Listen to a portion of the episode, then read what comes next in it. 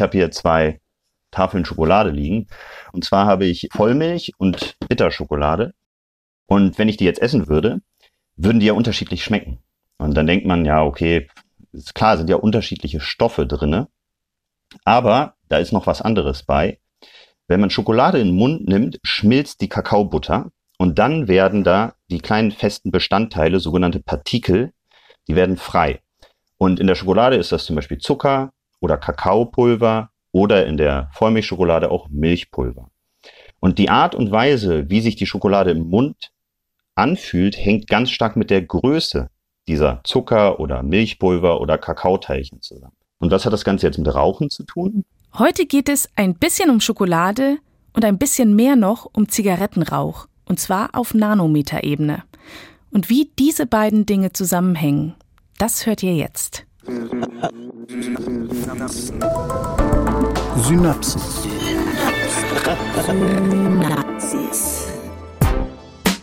Science Slam. Im Wissenschaftspodcast von NDR Info. Mit Synapsen nehmen wir euch gewöhnlicherweise in journalistischer Form mit und graben uns tief in die Wissenschaft. Wir erzählen euch von unserer Recherche, erzählen euch, was wir alles rausbekommen haben und setzen euch akustisch auch mal mitten rein in die Forschung. Alle zwei Wochen. In den Wochen dazwischen probieren wir jetzt etwas Neues aus. Wir wagen sozusagen ein kleines Experiment und dabei steht die Wissenschaft wieder mitten im Schlaglicht. Science Slam Goes Podcast. Denn die Wissenschaftscommunity hat so viel mehr zu bieten und das wollen wir gerne mitnehmen.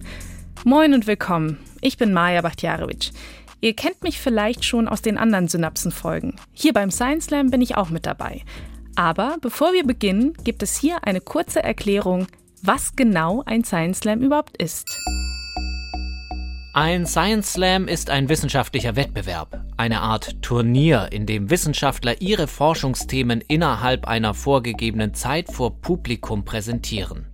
Es geht also um populärwissenschaftliche Vermittlung. Das Publikum darf anschließend bewerten, und zwar neben dem wissenschaftlichen Inhalt auch, wie verständlich und unterhaltsam der Vortrag war. Unser Experiment hier wagen wir also als reines Audio und damit kommt auf die Slammer eine besondere Herausforderung zu. Science Slams finden normalerweise live vor Publikum statt. Auf der Bühne, auch mal mit Requisiten und anderen Hilfsmitteln, aber immer mit viel Feedback von der Menge. Wir wollen nun hier ausprobieren, funktioniert das auch im Podcast und wer kann sich durchsetzen?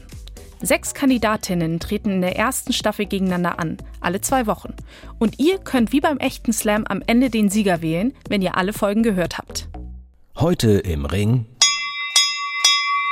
Samir Salameh und die Faszination vom Zigarettenrauch.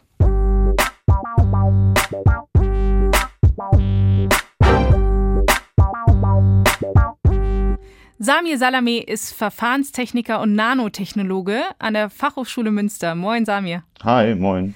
Wenn man dein Forschungsgebiet nicht so ganz genau zuordnen kann, sag mal kurz, was machst du?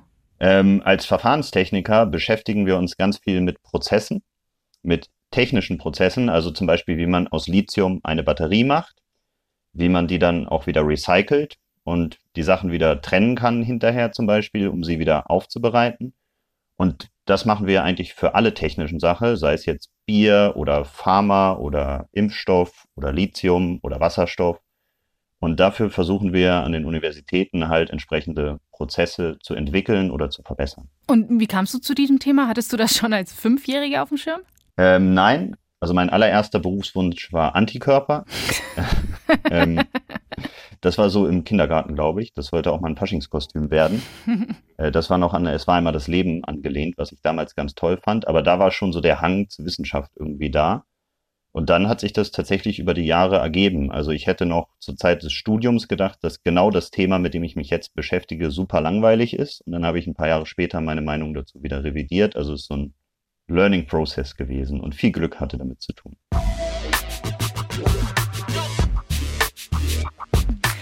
Gibt es denn noch was zu sagen, bevor du startest?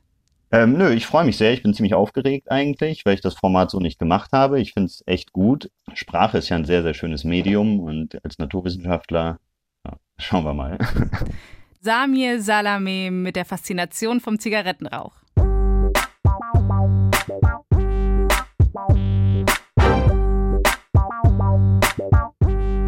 Ja, also, wie gehört, ich finde Zigarettenrauch richtig klasse. Ich finde Zigarettenrauch total super. Und also mir ist ja bewusst, Rauchen ist nicht gesund. Ich rauche auch nicht. Aber ich hoffe, dass nach dem Slam ihr so meine Faszination für diesen Zigarettenrauch ein bisschen verstehen könnt. Ringfrei. Vorher würde ich aber mit was anfangen, was ein bisschen positiver behaftet ist, glaube ich. Ich habe hier zwei Tafeln Schokolade liegen. Mm. Und ihr könnt das zu Hause mal sehr gerne nachmachen. Und zwar habe ich Vollmilch und Bitterschokolade. Und wenn ich die jetzt essen würde, das mache ich nicht, weil dann versteht ihr mich nicht so gut, aber wenn ich die jetzt essen würde, würden die ja unterschiedlich schmecken. Und dann denkt man, ja, okay, ist klar, sind ja unterschiedliche Stoffe drinne. Aber da ist noch was anderes bei. Und zwar ist das so, wenn man jetzt die Vollmilchschokolade im Mund hat oder die bittere dunkle Schokolade, dann fühlt die sich im Mund auch ganz anders an. Und genau das sollt ihr mal prüfen. Und die dunkle, diese bittere Schokolade, die müsste viel trockener sein und auch so ein bisschen klebriger. Warum ist das so? Wenn man Schokolade in den Mund nimmt, schmilzt die Kakaobutter und dann werden da die kleinen festen Bestandteile, sogenannte Partikel, und das ist genau das, an dem ich forsche, an Partikeln, an kleinen Feststoffen, die werden frei. Und in der Schokolade ist das zum Beispiel Zucker oder Kakaopulver oder in der Vollmilchschokolade auch Milchpulver. Und die Art und Weise, wie sich die Schokolade im Mund anfühlt, hängt ganz stark mit der Größe dieser Zucker- oder Milchpulver- oder Kakaoteilchen zusammen. Das heißt, die Hersteller malen die unterschiedlich groß für die dunkle oder Vollmilchschokolade und genau diese Eigenschaften der Partikel bestimmen das Geschmacksempfinden oder die Interaktion mit der Umgebung und das ist genau das, was ich in meiner Forschung untersuche, was also Partikel für eine Wechselwirkung mit ihrer Umgebung haben. Ein ganz anderes Beispiel ist Impfstoff. Ich habe mich vor ein paar Tagen boostern lassen und ich habe BioNTech gekriegt und da ist ja mRNA drin. Das wissen wir ja alle ganz gut. Und die mRNA darf ja nicht kaputt gehen. Das heißt, die wird in Lipid-Nanopartikeln verpackt, also auch wieder Partikel, kleine Feststoffe. Und die sind da nicht nur dafür da, dass die mRNA heile bleibt, sondern die sind auch dafür da, dass die mRNA dahin kommt, wo sie hinkommen soll. Und wenn man diese Partikel jetzt sehr groß macht, landen diese mRNA die landen an ganz anderen Organen, als wenn man sie klein macht. Nur die Größe, also wieder Partikelgröße, Partikeleigenschaft bestimmt, was damit passiert. Und für unseren jetzigen Impfstoff brauchen wir eher kleinere Partikel, ne, damit die mRNA in die Milz kommt. Und BioNTech arbeitet ja auch an Krebsforschung oder an Krebsmedikamenten. Äh, und dann sind die Partikel viel größer, um eben in die entsprechenden Zellen zu kommen. Und das wird einfach nur über die Größe, eine wichtige Partikeleigenschaft, bestimmt. So, jetzt hatten wir zwei Beispiele für Größe, aber es geht nicht immer um die Größe, sondern wer gerne Jan Böhmermann guckt, der weiß, wir haben ein Problem mit Sand. Momentchen mal, was? Hä? Sand? Also wir bauen wie die Weltmeister und China hat innerhalb von zwei Jahren so viel Beton verbraucht wie die USA im gesamten 20. Jahrhundert und dafür brauchen wir sehr viel Sand. Sand ist ein wichtiger Bestandteil für Beton und wir haben auch sehr viel Sand. Das Problem ist, wir können nur fünf Prozent von dem Sand, den wir haben, nutzen.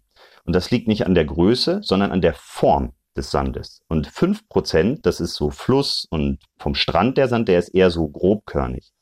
Und wenn man den Beton anmischt, dann haftet das Zement, das Bindemittel haftet sehr gut. Und 95 Prozent sind Wüstensand. Und der hat eine andere Form.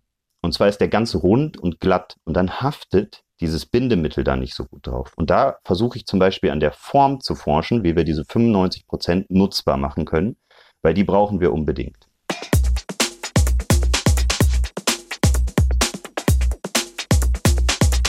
Also wir haben jetzt so zwei Eigenschaften kennengelernt, Größe und Form, die wie Partikel in allen möglichen Beispielen, also Impfstoff oder Schokolade oder eben Sand, mit ihrer Wechselwirkung umgeben. Und was hat das Ganze jetzt mit Rauchen zu tun?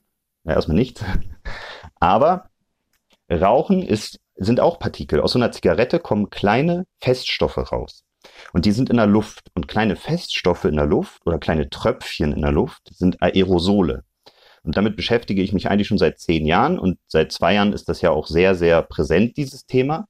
Und ihr habt ein unglaublich gutes Verständnis, wie Aerosole sich bewegen, beziehungsweise wie sie sich verhalten. Ihr wisst ganz viel über Aerosole. Und dafür möchte ich euch ein kleines Beispiel geben. Mein Schwager Kurt, der raucht. Und ähm, ich selber, ich rauche ja nicht und ich beobachte ihn aber immer dabei, weil ich finde das total klasse. Und er findet das, naja, klasse, dass ich ihn die ganze Zeit dabei beobachte. Und ihr könnt euch jetzt mal vorstellen, ihr habt bestimmt auch jemandem in eurem Umfeld, der auch raucht. Und wenn ihr euch den jetzt mal vorstellt oder die, dann fallen euch bestimmt drei Sachen direkt auf. Und zwar das erste ist, dass ihr den Rauch seht. Das klingt trivial, ist es aber nicht. Warum sieht man Rauch? Das zweite ist, Kurt raucht immer draußen. Aber warum? Und das dritte ist, dass der Rauch aus der Lunge rauskommt. Und auch das ist eine ganz komische Sache. Also warum kommt der Rauch, geht er rein und wieder raus? Und diese drei Fragen wollen wir uns jetzt mal angucken. Und die erste Frage ist relativ einfach. Also Zigarettenrauch ist sehr klein, 300 bis 500 Nanometer. Es ist immer schwer vorzustellen, was Nanometer sind. Also es ist einfach so klein, dass wir es eigentlich nicht sehen können. Das reicht. Wir sehen ihn aber und das hat mit der Menge, mit der Konzentration zu tun. Also im Rauch sind ganz viele, also in so einem Kubikzentimeter Zigarettenrauch sind 100.000 bis eine Million kleine Teilchen. Und diese ganzen Teilchen wechselwirken ein bisschen mit dem Licht, also die reflektieren das und streuen das und das sehen wir.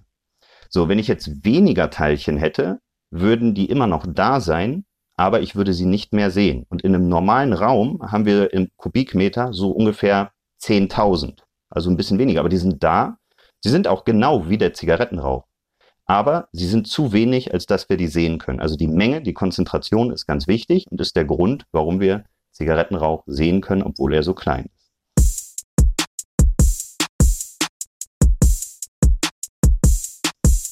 Die zweite Frage war, Kurt raucht draußen, warum macht er das? Ja, damit es nicht stinkt.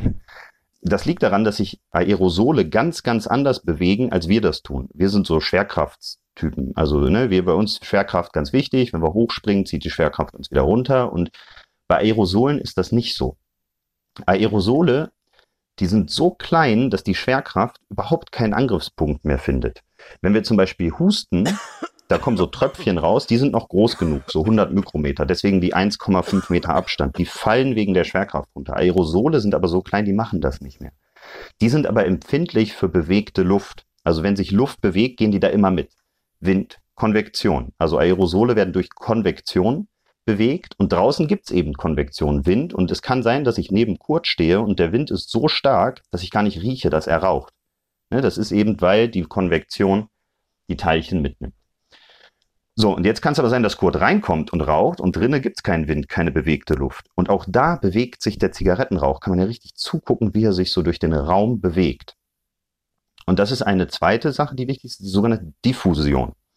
Wenn Teilchen sehr klein sind und beim Zigarettenrauch geht das gerade los, so 300 bis 500 Nanometer, dann haben die eine ungerichtete Eigenbewegung. Die bewegen sich einfach so. Also Kurt hat eine Tochter, Luisa, die ist zwei Jahre, meine Nichte.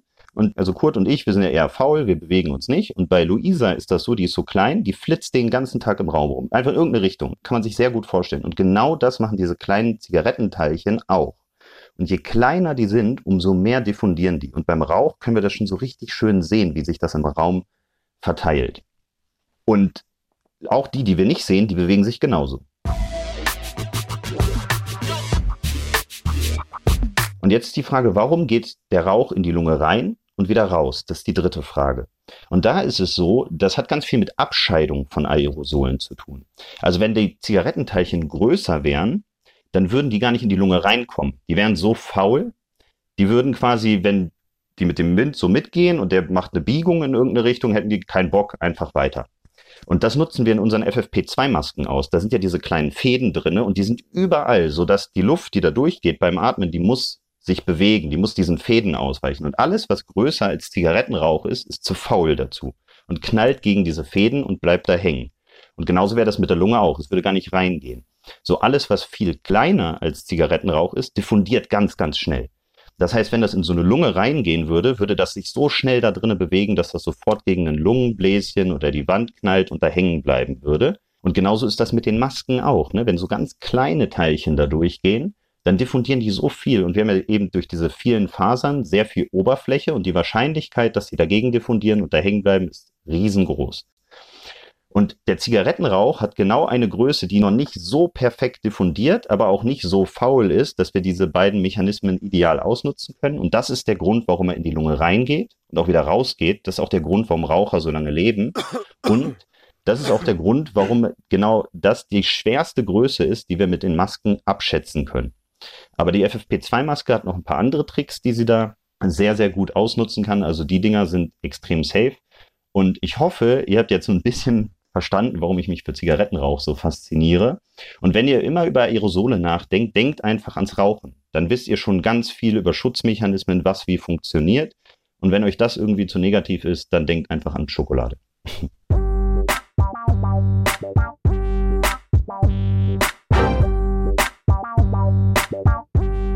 Vielen Dank, Samir Salame, Verfahrensforscher und Nanotechnologe an der Fachhochschule Münster und seine Faszination vom Zigarettenrauch.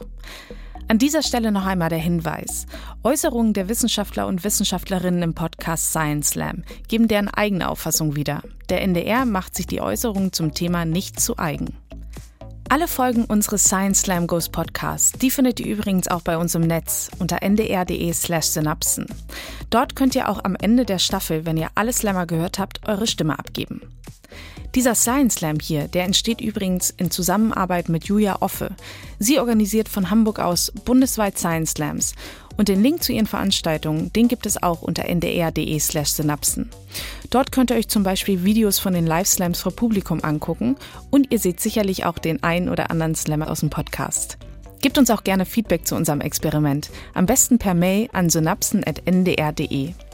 In der nächsten Woche geht es erstmal wieder weiter mit einer gewöhnlichen Synapsenfolge. Mein Name ist Maja Bachtjarewitsch. Schön, dass ihr dabei wart. Ich freue mich auf euch. Bis bald.